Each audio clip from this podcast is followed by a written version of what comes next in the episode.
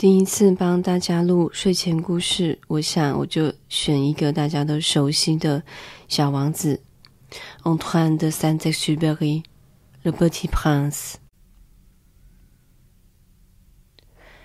当我六岁的时候，有一次我在一本叙述有关原始森林名叫《往日真实故事集》的书上，看到一张美丽奇特的画。它上面画有一只蟒蛇在吞食一只野兽，这里就是那张画的复写。那本书上说，那些蟒蛇连一口都没有咀嚼，就把它们猎获的动物整个吞噬掉，然后就一动也不动的长眠六个月，来消化肚子里的东西。那时候，我对这类丛林中发生的奇怪事情想了又想。之后轮到我动手，我拿了一支彩色铅笔，完成了我生平第一张画。我的第一号画就像这样。我把我的杰作拿给大人看，我问他们我的画是不是很可怕？他们回答我说：“一顶帽子怎么会很可怕？”我画的并不是一顶帽子，它表示一只蟒蛇正在消化一只象。为了使大人了解我的意思，我就把蟒蛇的内部也画出来。大人们经常需要很多的解释。我的二号、第二号画就像这样。那些大人们劝我放下那些看得见内部或看不见内部的蟒蛇画，而把兴趣转到地理、历史、算术和文法上面。就这样，在六岁的时候。我放弃了画家的很好的事业，我的第一号和第二号的画未得到成功，使我很灰心。大人们从来不会一下子了解一件事，而向他们一遍又一遍的说明，对孩子来说是件令人疲乏的事。因此，我不得不另外选择一项职业，而我学会了驾驶飞机。世界上的每个角落，我差不多都飞过了。不错，地理对我很有用。我只要睁眼一看，就可以分辨中国和亚利桑那。当一个人在夜间迷失了路的时候，这会是很有用的。就这样，在我的一生中，我和一大堆严肃的人有了密切的往来。我在大人群中生活了很久。我仔细的观察过他们，我对他们的意见并不因此而改变。当我遇见一位看起来比较明理一点的大人时，我就将我经常保存着的第一号画在他身上做试验。我想知道他是否真正有理解力。当他经常回答：“这是一顶帽子。”于是我就不再跟他谈蟒蛇，也不谈原始森林，也不跟他谈星星。我迁就他，我跟他谈桥牌，谈高尔夫球，谈政治，谈领带。于是那位大人满意了，他高兴于能认识这样一位识时务的人。我如此的过着孤单的生活。我没有一个可以真正跟他谈话的人，一直到六年前，我在撒哈拉沙漠飞机故障的时候，我的发动机里有些东西坏了，而由于我身边没有机械师，也没有乘客，我准备独自去尝试一次困难的修理。这对我是生死问题，我连足够喝八天的水都没有。头一天晚上。我在离开有人居住的地方一千英里的沙地上睡觉，我比一位漂流在汪洋大海里的木筏上面的遇难者更孤单。当天刚破晓的时候，我被一种奇异的小声音叫醒。你可以想象到，这时我是多么的惊讶。那声音说：“请你给我画一只绵羊。”什么？请给我画一只绵羊。我一下子跳了起来，好像被雷打着一样。我一再的揉了揉眼睛，仔细的看他。我看到的是一位异常奇特的小孩子，他正一本正经的端详着我。这里就是我后来描画出了他的肖像中最好的一张，但当然喽，我的画比我的模特儿难看多了。但这不是我的过错。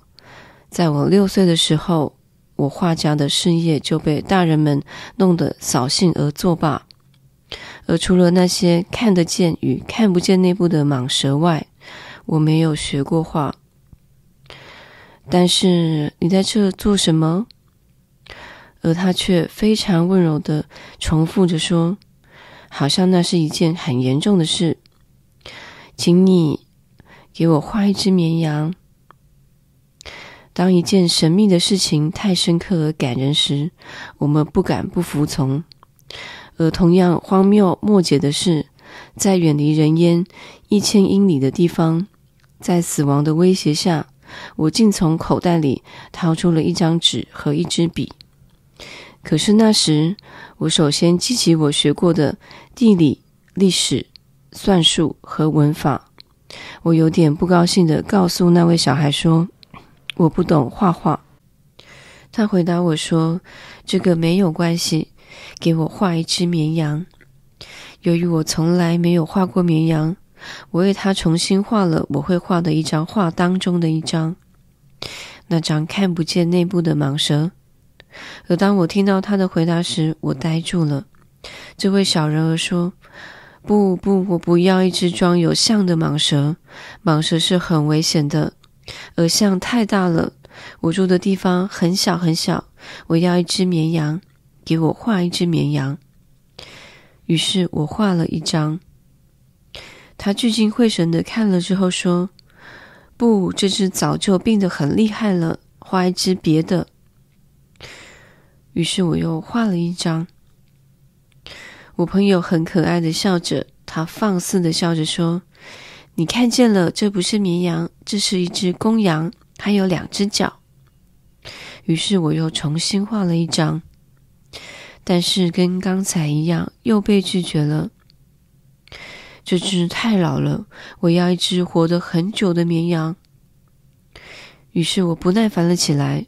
我急着要动手拆开我的发动机，我乱涂了一阵，涂了这样的一张。我丢给他说：“这是箱子，你所要的绵羊就在里面。”可是我却惊奇地看到我这位年轻的审判官容光焕发地说：“这个正是我所要的。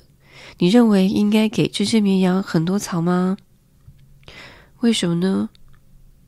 因为我住的地方很小很小，一点点就够了。真的，我给了你一只很小很小的绵羊。他把头挨近那张画，不像你说的那样小啊。看，他睡着了。就这样，我认识了小王子。为了了解他从哪里来，我花费了一段相当长的时间。这位小王子问了我许多问题，就从来不理会我问他的问题，而使我一步一步的了解他的一切都是那些他漫不经心吐出来的只字片语。就像这样，当他第一次瞥见我飞机的时候，我不要画出我的飞机，画一架飞机对我来说是太复杂了。他问我：“这到底是什么东西呀？”这不是东西，它会飞。这是飞机，这是我的飞机。我让他知道我会飞，觉得很骄傲。然后他叫了起来：“什么？你从天上掉下来的？”“是的。”我不好意思的回答。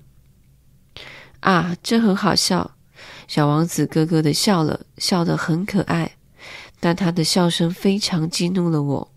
我不愿意人家把我的不幸当作儿戏。然后他补充说：“那么你也是从天上来的？你是哪个星球的？”我灵机一动，他的出现那么神秘，我突然问道：“这么说来，你是从另外的星球来的？”但他却不回答我，他只轻轻的侧着头，不断的看着我的飞机，并且说：“这是真的，你不可能从很远的地方来，从上面。”于是他沉入了一段长时间的冥想里，然后从口袋里掏出我画给他的绵羊，就投入这件宝物的梦想里了。你可以想象到我是多么被这半信半疑的另外一个星球的想法所纠缠。我于是尽量想知道的详细一点。你是从哪里来的，我的小人儿？哪里是你的家？你要把我的绵羊带到哪里去？他默默的想了一会后，回答我说：“你给我的那只箱子有个好处，就是晚上它可以当旧房用。当然啦，要是你乖乖的话，我还要给你一条绳子，白天可以把绵羊绑起来，还可以给你桩子。”我的建议似乎冒犯了这位小王子。绑起来，多么可笑的念头！假如你不把它绑起来，它会到处乱跑，它会湿掉的。我的朋友又重新咯咯的笑了。但是你要他跑到哪里去？随便什么地方，他面前的地方。于是那位小王子严肃地解释道：“这个没有关系，我住的地方非常非常小。”接着他补充说，声音似乎有点忧郁：“他面前的地方没有多远，可是……”就这样，我知道了第二件很重要的事。那就是小王子出生的星球几乎不比一间房子大。这件事并不十分令我惊讶。我知道的很清楚，在那些人们给了名字的大行星，如地球、木星、火星、金星之外，有几千几万个小行星，小到从望远镜里都很难望到。当一位天文学家发现了他们当中的一颗，他就给他一个号码作为名字。举例来说，他叫他行星三二五一号。我有充分的理由相信那位小王子来的那颗行星是行星 B 六一二号。这颗行星只在一九零九年被一位土耳其天文学家看见过一次。那时候他在国际天文学会上提出一篇很长的报告，说明他的发现。但是由于他的服装不入时，大家都不相信他。大人们就是这个样子。幸亏由于行星 B 六一二号的名气很大，土耳其的独裁者强迫他的子民穿上欧洲人的衣服，否则就判他死刑。一九二零年，那位天文学家重新提出他的报告。那时候他穿得高贵华丽，这一来全世界都同意了他。我如此不厌其烦地详细说明行星 B 六一二号，并且告诉你他的号码，乃是由于大人们的缘故，因为大人们喜欢数字。当你向他们谈起一位新朋友时，他们从来不问你主要的事情，他们从来不问你他的声音怎么样。他喜欢什么游戏？他收集蝴蝶吗？而是他们问你：他几岁了？他有几位兄弟？他体重多少？他的父亲有多少收入？只有这样，他们才相信你认识他。假如你告诉那些大人说：“我看见一间用玫瑰色红砖盖成的房子，窗里有天竺葵，屋顶上有鸽子。”他们无法想象得出这间房子。你应该告诉他们说：“我看到一间值得十万法郎的房子。”然后他们才叫道：“多么美丽呀！”同样的，假如你告诉他们说：“这位小王子存在的证明是他很可爱。”他笑了。他要一只绵羊。当一个人想要一只绵羊，这就是他存在的证明。他们将会耸耸肩，把你看作小孩子。但是，假如你告诉他们说，他来的那个行星叫行星 B 六一二号，这样他们将被说服，他们不会再盘问你许多问题。他们就像这样，不应该向他们过分要求。小孩子要对大人宽大。可是，当然喽，对于我们了解人生的我们，我们轻视数目字。我本来很愿意像叙述神仙故事般的开始这个故事。我原本愿意这样说：有一次，有一位小王子，他住在几乎不比他自己大的一颗星球上，而他需要一位朋友。对于那些了解人生的人，这样的叙述会显得更真实。可是我不喜欢人家小看我的书。我付出不少痛苦的代价来叙述这些回忆。我的朋友带他的绵羊而去已有六年了。我在这里尝试着描写他，为的是不要把他忘记了。忘记一位朋友是伤心的，并不是所有的人都有朋友。而我可以猜想得到，大人们除了数目字以外，对别的都不感兴趣。也就是为了这个，我买了一盒颜料和几支铅笔。在我这年纪再开始画画，确实是不容易的事，尤其是对于除了六岁时尝试画过一只可以看到内部和一只看不到内部的蟒蛇外，都没有画过其他画的人。但是当然啦，我将尽可能画一些很像的肖像。不过我不敢确定我会完全成功，也许这一张可以，另一张就不像。我在尺寸大小上也会弄错一点，这里小王子太大了，那里他也许太小了。我对他衣服的颜色也犹豫了好久，于是我这样试那样试，有好有坏。我很可能把一些很重要的细节弄错，但是这些我该被原谅。我的朋友从来不给我解释，他也许相信我跟他一样，可是不幸的，我不懂怎么样从箱子外面去窥看里面的绵羊。我也许有些像大人们了，我该已老了。